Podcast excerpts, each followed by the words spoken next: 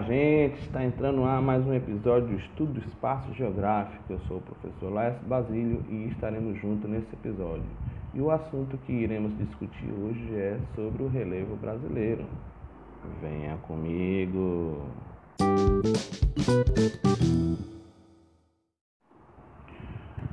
O relevo brasileiro possui uma grande diversidade de formas de relevo e estruturas, tais como serras, escarpas, chapadas, chapadões, tabuleiros, colinas, planaltos de diversos tamanhos, planícies, depressões e entre outras.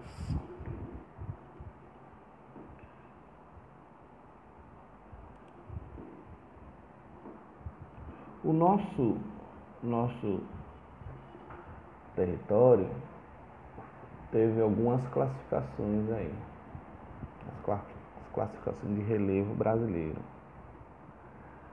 A primeira dela foi feita por Haroldo de Azevedo, em 1940, e acabou servindo de base para todas as outras divisões realizadas posteriormente.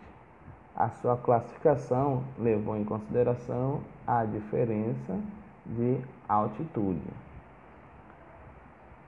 Ele trouxe duas grandes estruturas: as planícies, com altitude até 200 metros, e os planaltos onduladas, com altitudes acima de 200 metros. Em 1950, a Aziz Absaben aperfeiçoou a divisão de Arão de Azevedo, introduzindo aspectos geomorfológicos, especialmente no que diz respeito às noções de sedimentação e erosão.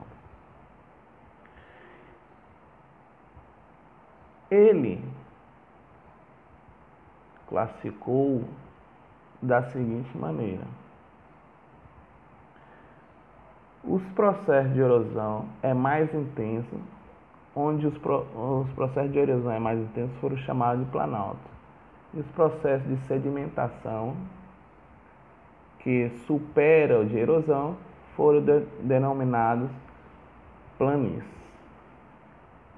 Em 1989, Jurandir Ross trouxe uma nova classificação.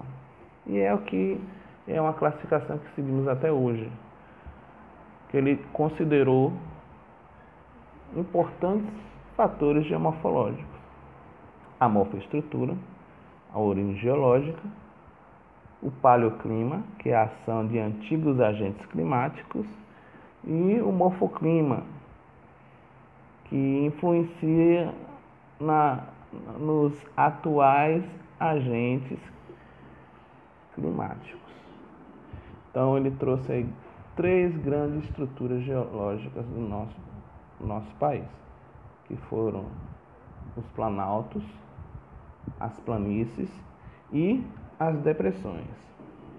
Os planaltos são áreas de altitudes variadas delimitadas em um dos seus lados por superfície rebaixada. Os planaltos são originários de, das erosões provocadas por água ou pelo vento.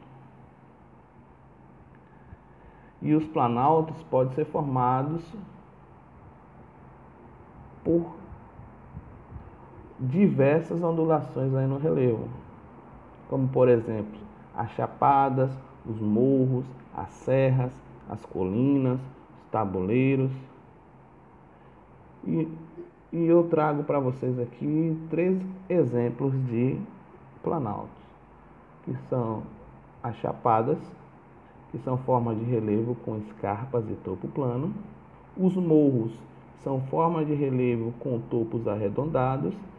E as serras são formadas por cadeias de morros pontiagudos.